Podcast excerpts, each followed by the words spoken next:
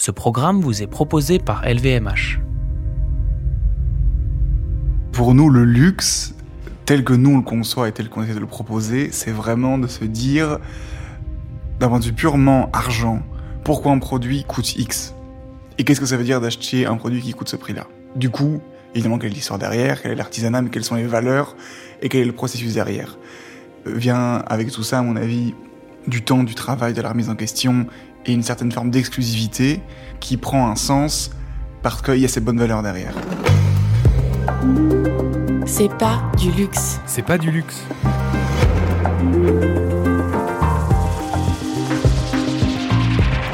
Un monde meilleur, Plus juste, plus équitable, plus responsable, plus beau. plus vivable. C'est pas du luxe. Un monde comme ça, c'est pas du luxe.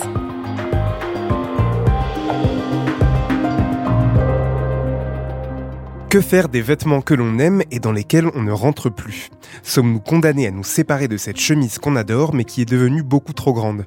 De vendre la jupe porte-bonheur avec laquelle on a tenu des années mais dont la taille est aujourd'hui trop ajustée Si ces questions résument à peu de choses près votre historique de recherche Google des six derniers mois, alors vous êtes au bon endroit. Aujourd'hui, dans C'est pas du luxe, nous recevons Esther Manas et Balthazar Delepierre, le duo créatif franco-belge à l'origine de la marque Esther Manas. Depuis leur rencontre à la Cambre, l'école nationale supérieure des arts visuels de Bruxelles, les deux designers cumulent les distinctions. Prix Galerie Lafayette au Festival de hier en 2018, demi-finaliste en 2020 du prix LVMH, finaliste cette année du prix de l'Andam, le travail d'Esther et Balthazar fascine et a raison. Depuis leur début, et notamment parce qu'Esther était frustrée de ne pas se voir représentée ou de trouver des vêtements à sa taille, les deux designers mettent un point d'honneur à habiller toutes les femmes et toutes les morphologies, du 34 au 50, allant à contre-courant d'une industrie qui ne s'intéresse en général qu'aux plus minces. Le twist, grâce à un savant recours au lassage, aux boutonnières, aux fronces et aux matières extensibles, toutes les pièces de leur marque sont vendues dans une taille unique afin de laisser le vêtement se plier au corps et pas l'inverse double pour vous et pour la planète, puisqu'en ayant des fringues à même de suivre les évolutions de ces courbes, on est a priori moins tenté de constamment en acheter de nouvelles.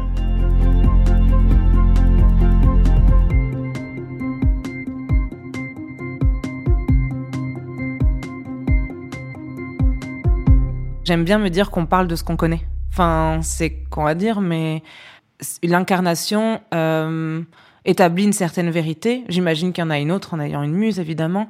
Mais là, on part d'un problème que l'on connaît et on y trouve une solution pragmatique. Et donc, au-delà de la beauté, etc., qu'on essaye de produire, il y a un réel sens dans le design quand on propose une solution. Et je, et donc, c'est ça, à mon avis, la grande différence. Bien, sûr, je crée pour moi, entre guillemets, mais je ne suis pas finalement tout à fait toujours la cliente finale, hein, évidemment.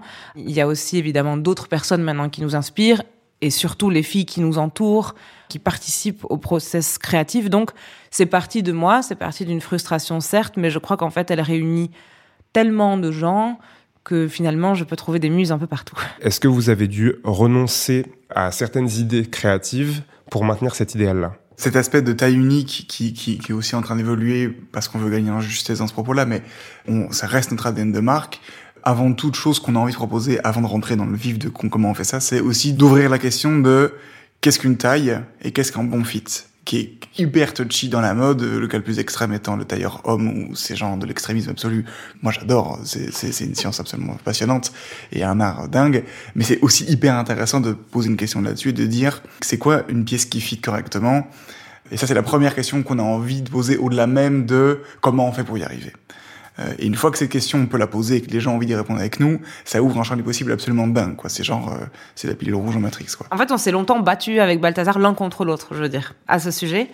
Parce que, euh, effectivement, je dirais que la taille unique était un rêve commun, mais pour moi, en plus, qui suis la modéliste du groupe, c'était un espèce de fantasme absolu. Enfin, je veux dire, le rêve d'une magicienne comme ça. Euh, disons que j'avais plus, genre, c'était notre bébé, mais essentiellement mon bébé, et je voulais absolument pas euh, m'en séparer. Euh, alors que on rencontrait de temps en temps, c'est vrai, euh, des obstacles assez fous dans la construction du vêtement. Soyons très clairs. Le pantalon, je me suis battue très longtemps, très longtemps pour euh, faire un pantalon en taille unique qui couvre du 34 au 50. Et on a vendu, on a essayé, mais disons qu'on était bloqué sur un style, etc. C'était quand même un vrai problème. Toutes les clientes n'ont pas forcément envie de se retrouver dans une cabine d'essayage et de passer 30 minutes à ajuster une pièce et d'avoir un manuel Ikea sous les yeux pour comprendre sa pièce. Et je comprends, en fait, je serais cette cliente aussi. C'est vrai qu'au début, je pense que notre envie de prouesse technique a dépassé peut-être une réalité commerciale et un style. Donc, techniquement, le pantalon était là, il était sublime, ça fonctionnait, mais si j'étais pas derrière pour expliquer comment ça fonctionnait, eh ben, il y avait un léger manque, en fait, très clairement. Et donc, on s'est retrouvé sur euh, beaucoup de questionnements là-dessus. On en a parlé évidemment à nos proches, à nos commerciaux, à la presse. C'est vrai que ça a été vraiment euh, pas compliqué, mais en tout cas, on s'est posé beaucoup de questions et on a décidé en fait de faire ce pourquoi on était fait, c'est-à-dire que pour trouver un pantalon exceptionnel, basique, etc., d'autres personnes sont capables de le faire et on y, enfin, je vais faire un, parallèle stupide, mais pour trouver un tailleur magnifique, on ira potentiellement chez Prada ou, enfin, ils le font mieux que nous. C'est ridicule à dire, mais c'est le cas. En fait, ils ont des usines pour faire ça, ils ont un savoir-faire, ils ont un artisanat. Donc nous, du coup, avec le temps, on s'est plutôt dit, on va faire en fait ce qu'on sait faire, bêtement. Donc on sait faire de la taille unique avec des systèmes qu'on a expérimentés, mais qui ne fonctionnent pas. Par exemple, sur le pantalon, ou alors il faut le passer en deux tailles pour que la cliente soit quand même satisfaite en cabine. Et sur toutes les robes, on reste en taille unique, et sur tous les tops, on reste en taille unique, et sur tous les jupes aussi, mais sur certaines pièces plus sensibles, soit on splittera en deux tailles, soit on se résignera à ne pas les faire, parce que certaines personnes les feront, certaines marques les feront tellement mieux que nous. Pour limiter le, sizing et donc faire majoritairement de la taille unique et parfois du deux tailles sur certaines pièces spécifiques, en gros, on prend tout le travail de fitting et on le met au tout, tout, tout, tout, tout début du processus créatif, à savoir qu'on va imaginer des systèmes et des matières, enfin choisir des matières et mhm. opter pour des systèmes de fermeture euh, très spécifiques qu'on va tester, tester, tester, tester sur un panel de filles assez large, euh, jusqu'à un moment où on arrive à une toile qui nous convient et on se dit là on a on a un feu vert et on peut y aller et on peut s'appuyer dessus et développer plusieurs pièces, une collection. Donc ça, ça déplace tout le travail vraiment, vraiment euh, au tout début. Et pour faire ça, on a évidemment des panels de tissus qu'on va utiliser, qui vont être avant tout des tissus extrêmement élastiques, des systèmes de boutonnage, des systèmes de cordon. Euh, je dirais que c'est aussi des systèmes bêtement qui sont connus par les femmes en amont. Enfin, c'est une pédagogie qui est presque déjà faite. Je veux dire, une femme a mis un soutien-gorge quasiment toute sa vie, a réglé des bretelles et des choses, c'est des systématismes qu'elle a déjà. Donc on se sert aussi de codes qui existent déjà dans le vêtement qu'on déplace ailleurs pour qu'elles comprennent en fait le bêtement le système euh, mis en place. Et c'est vrai que du coup, on se retrouve essentiellement avec beaucoup aujourd'hui de cordons, de petites pressions euh, discrètes, etc., mais qui viennent repincer les vêtements, voilà, et où finalement la, la, personne qui les porte deviendra pas designer, mais pourra aussi choisir à quel point elle les déteint pas. Je voulais savoir s'il y avait une volonté de activement euh, combattre l'idée selon laquelle les femmes euh, euh, curvy ou grosses ou rondes devaient être couvertes de la tête aux pieds. oui. Après, il faut qu'elles soient à l'aise avec ça. Euh, je veux dire par là que, en fait, c'est un statement assez fort, enfin assez fort, mais elles auront besoin de l'être aussi. C'est juste poser la question aussi aux mannequins euh, je pense qu'on n'est pas les seuls, à le faire, mais on demande avant tout au mannequin est-ce que ça te plaît Est-ce que tu es à l'aise avec ce look? Euh, C'est juste ça en fait. Poser la question, écouter la réponse et point. Mais après, c'est une réelle envie. Je veux dire par là que de façon égoïste, moi j'adorerais pouvoir être capable de faire ça, c'est en cours, mais en tout cas de voir aussi euh, moi 35 jeunes femmes, la moitié que je connais mais d'autres pas, qui arrivent en studio, qui essayent les fringues et qui sont tellement fiers je crois que rien que de voir ça, ça me donne envie de le. Enfin, bêtement, ça me donne envie de faire. C'est le principe de la mode. Hein. C'est que quand on voit quelqu'un sur. Quand une femme incroyable sur un, la couverture d'un magazine, ça appelle à donner du courage, avoir envie de faire potentiellement la même chose, ou en tout cas, ça donne des idées. Et donc, j'espère que elles seront mantra moteur de quelque chose qui fera que timide, curve qu'on est ou grosse qu'on est, on arrivera à se sentir belle et tout ça. C'est un peu ça l'idée. C'est pas du luxe. C'est pas du luxe. Si l'idée d'un vêtement qui va à tout le monde peut être séduisante, au moins pour les clientes, ça n'a pas toujours été le cas du côté des commerciaux. Pour se faire entendre, Esther Manas et Balthazar Delepierre ont donc dû se montrer particulièrement convaincants. Les seuls produits qui arrivaient en taille unique avant, c'était les casquettes et les chaussettes. Enfin, même, même pas les chaussettes, les casquettes. Enfin, je veux dire. Donc, je crois qu'on est arrivé effectivement avec une proposition qui devait s'accompagner de beaucoup de pédagogie. Ça, c'est sûr. Mais de toute façon, l'industrie de la mode et donc les acheteurs euh, est une industrie extrêmement courageuse quand tout le monde est courageux en même temps. Tout d'un coup, quand la mousse prend et quand et quand la- bah, il y a plus trop de soucis quoi. Donc euh, très concrètement après c'est chaud. euh, même s'il y en avait des gens qui nous ont suivis depuis longtemps et qui, et qui ont été assez parfaits, là voilà, c'est clair que ça ouvre de, de nouvelles possibilités. L'acheteur a besoin de voir pour croire. Et on s'est tr- retrouvé à vendre une, je dirais, les, les trois quarts de notre euh, temps de marque pendant le Covid. Donc sur Zoom, etc. Donc voir pour croire, ça a été quand même euh, un vrai challenge, je dirais, au début. Il ne touchait jamais les vêtements, il ne comprenait du coup pas vraiment les process. Il voyait une image finie finale qui était statique sur un ordinateur ou alors une vidéo de loin. Donc je crois que ce premier show a déclenché quelque chose parce qu'ils ont vu des femmes en mouvement avec une pièce qu'ils ont pu aller regarder après, où il y a eu une espèce d'énergie commune, l'effet cheerleader de 30 filles qui arrivent à toute vitesse euh, avec euh, une musique qui les emporte. Je crois que tout ça mis ensemble est ce qui les a aidés à se dire ah bah en fait c'est possible. Je veux dire le, paquet cadeau là fait que euh, ils rentrent dans cette espèce de moule alors que on était quand même outsider, je dirais, dans ce qu'on proposait. Je veux dire, leur, leur imposer, entre guillemets, une clientèle qui, au grand Dieu, ne connaissait pas et ne fréquentait surtout pas, c'était déjà un vrai truc. Donc là, on leur disait, en fait, les gars, c'est OK que ces jeunes femmes rentrent dans votre magasin, c'est OK, ça va bien se passer, elles sont absolument sublimes. En fait, ce n'est même plus une question. Euh, je crois que c'était plutôt ça qui s'est passé. Et voir pour croire, c'était essentiel. Le parallèle le plus juste à faire, c'est euh, le sustainable euh, et le greenwashing qui, a pu avoir lieu et qui a sûrement encore lieu aujourd'hui. Ce sera jamais acquis et c'est une vigilance du quotidien. Ça paraît très fatigant dit comme ça, mais c'est juste en fait, il y a ceux qui se bougent et y a ceux qui font du bullshit. Voilà, pour être très clair. Qu'est-ce que ça veut dire que de mettre une, une, une, une mannequin euh, curvy sur un catwalk euh, Est-ce que c'est un statement? Est-ce que c'est pour exciter trois rédactrices? Ou est-ce que c'est pour qu'en magasin euh, Le produit s'y se retrouve. Et donc c'est Mm. c'est pas compliqué de mesurer euh, ce qui se bouge vraiment, qui ne se bouge pas vraiment. Euh, mais bon, ça c'est un travail d'activiste qui est pas forcément le nôtre et nous, ce qui nous intéresse plus, c'est comment, à notre niveau, par exemple, on passe de faire valoir euh, d'inclusivité à du concret, à savoir, on a notre style, ça parle aux filles, ça parle à la presse, tout le monde s'éclate et on fait ça bien et tout le monde est heureux. C'est quand même ça l'objectif final. L'acte de créer n'est pas un combat constant, euh, en tout cas pas pour nous. Euh, nous, c'est juste euh, mettre le dos sur quelque chose qui peut faire mal pour certaines personnes.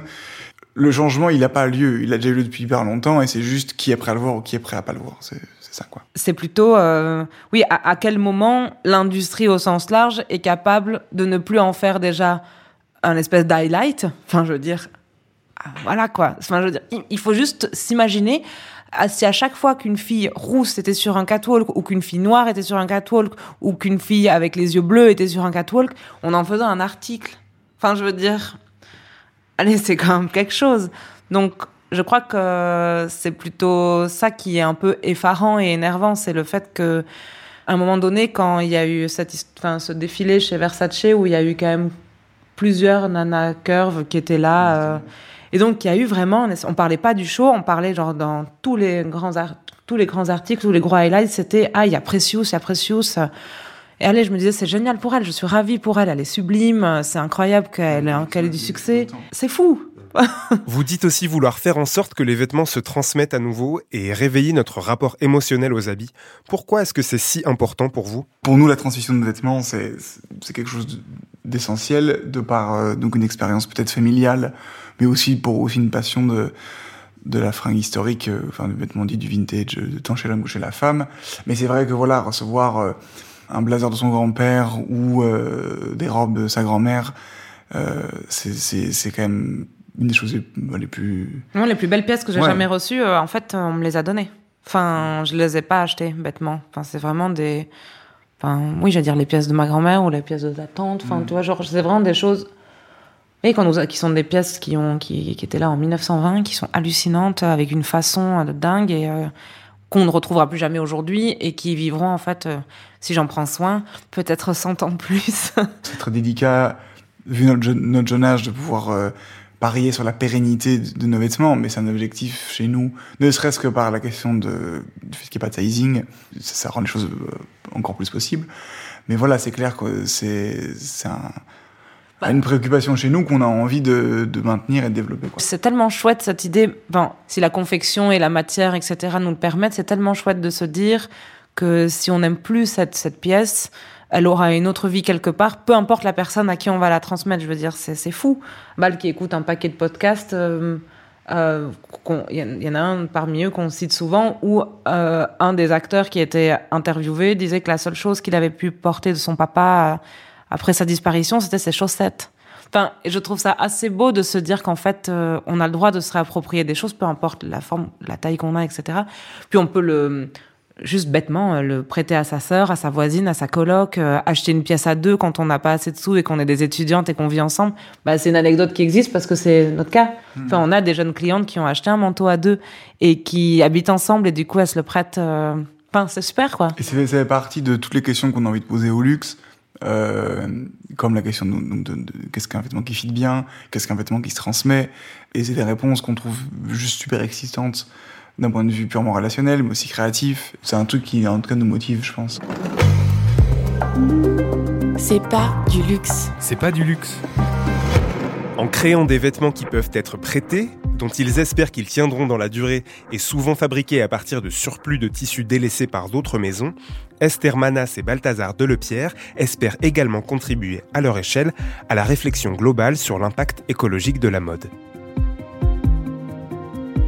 À aucun moment on s'est posé la question de est-ce qu'on va avoir une démarche sustainable ou pas? C'est juste, pour nous, c'est une évidence même et il faudra vraiment être euh, un peu débile pour, pour, pas accepter ça. Euh, et donc voilà, c'est clair que toutes nos collections commencent par un grand moment qui est assez quasi comme dans Indiana Jones où on ouvre un stock avec des caisses et des caisses de tissus. Et euh, si, si, avec le chapeau de l'assaut.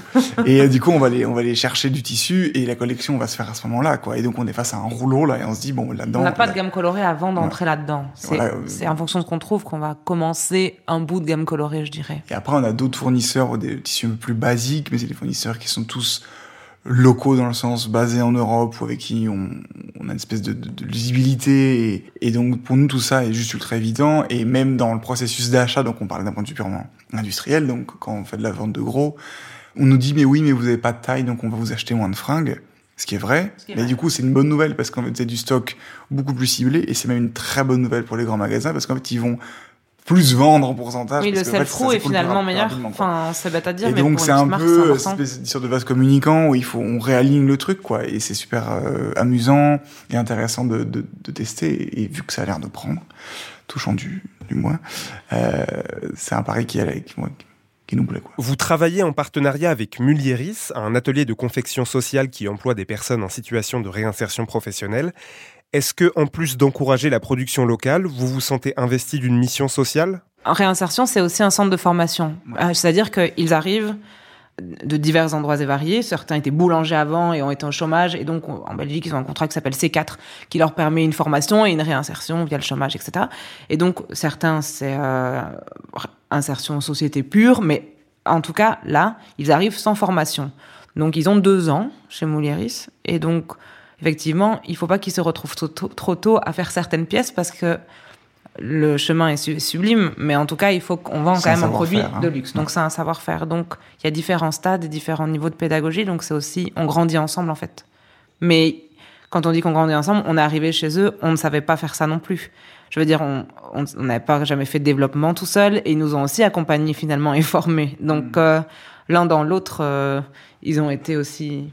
euh, finalement, socialement, ils nous ont aussi aidés. Ouais, et puis c'est surtout l'idée de se dire, euh, tout simplement, quand un client va acheter un, un top à quasi 300 euros, un petit top euh, français chez nous, l'idée c'est quand même de se dire, euh, pourquoi il coûte ce prix-là, quoi? Et pourquoi il coûte ce prix-là, au-delà de... C'est parce que aussi ça a été fait dans des conditions qui sont celles-là. Et, et pour être très concret, le client va soutenir cet engagement qui est le nôtre, et c'est ça qu'on trouve complètement dingue, quoi. Bah, et après, au-delà de ça, moi, je suis assez contente que le client ne le sache pas forcément. Enfin, je veux dire par là. Que l- on l'é- on l'écrit pas sur l'étiquette, on le dit à la presse quand on nous le demande, mais c'est pas quelque chose qu'on va mettre en valeur du tout. Enfin, on n'a pas besoin de... Enfin, c'est pas qu'on n'a pas besoin de ça, c'est qu'on le fait plutôt pour nous, en fait. On le fait pour nous dans le sens où c'est à 20 minutes de notre studio. Donc, euh, pour avoir un contrôle absolu sur les pièces, c'est aussi très pratique, soyons clairs. Mmh. Euh, C'est-à-dire que c'est un vrai relationnel où on peut y aller tous les jours si on a envie, s'ils comprennent pas un patron, s'ils comprennent pas quelque chose. Donc, du coup, on a un produit qui Dès nous correspond. nous. Enfin, Ouais, c'est une relation de proximité qui est en fait très pratique, au-delà de tout. Donc on le fait pour nous, on le fait pour euh, se sentir bien dans nos baskets, pour être fier de notre euh, marque, etc. Mais c'est pas quelque chose, c'est pas un espèce de porte-étendard qu'on va du tout. Ça nous, enfin c'est pas que ça nous intéresse pas, c'est que je préfère si une, une bataille est à est à prendre, je préfère prendre celle de l'inclusivité, qui est à mon avis le dernier tabou dans la mode, et laisser euh, Et on sait très bien que nous, en l'écologie, etc. Parce qu'en interne, c'est déjà réglé, donc c'est pas un sujet. Enfin, c'est pas un sujet. J'ai une dernière question à, à vous poser qui porte aussi sur ce défilé. Euh, les quatre premiers looks, je crois, avaient le dress different à poser sur euh, le, le devant, et c'est aussi le nom de la collection. Je voulais savoir ce que ça voulait dire pour vous. Ça, ça fait, pas- ça fait partie de toutes ces petites choses qui vont traîner sur un post-it ou sur Illustrator pendant des semaines et des semaines, et jusqu'au moment où on se dit, bah, en fait, ça va être ça le nom de la collection. En fait, c'était purement euh, Une blague. une blague qu'on avait fait, on reprenait la graphie exacte euh, au millimètre près de Think Different de chez Apple. Euh, qui était très très très prétentieuse, mais en même temps, bon, au final assez, assez réelle parce que bah, ils en sont là où ils en sont aujourd'hui.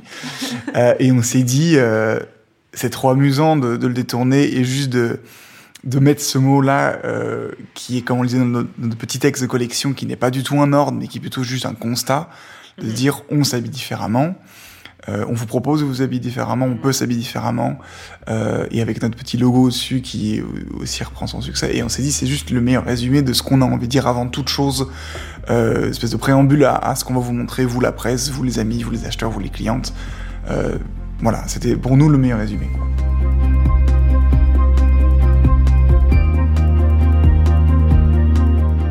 Combattre simultanément le manque d'inclusivité d'une industrie peu prompte au changement et une tendance globale du public à la surconsommation de vêtements, le défi semblait insurmontable, mais Esther Manas et Balthazar Delepierre l'ont bel et bien relevé. La prochaine fois que vous jetterez un coup d'œil aux vêtements sacrifiés au gré de vos différentes prises et pertes de poids, vous saurez maintenant qu'une alternative plus respectueuse de votre corps et de la planète existe et qu'elle se trouve en Belgique.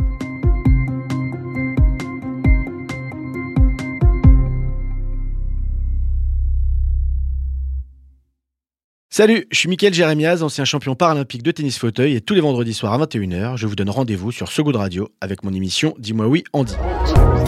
Dis-moi oui, Andy. Oui, vas-y, dis-lui oui. Et pour quelle raison s'il vous plaît? Eh bien pour parler de la plus importante des choses. Car avec mes invités, on discute plaisir, jouissance, douceur, des histoires de frissons, de coquinerie, de rire. Bref, on digresse sur le sexe. Mais pas de n'importe quelle manière. Sur Dis-moi oui on dit, on en parle en essayant d'oublier personne, mais vraiment personne. Jeune, vieux, moche, beau ou belle, homme, femme ou aucun des deux. Avec deux bras, deux jambes, parfois moins, parfois pas du tout. Et on en parle surtout avec gaieté, respect, sans tabou, ni fausse bienveillance. Retrouvez Dis-moi oui on dit en podcast sur toutes les plateformes d'écoute. Dis-moi oui, Andy.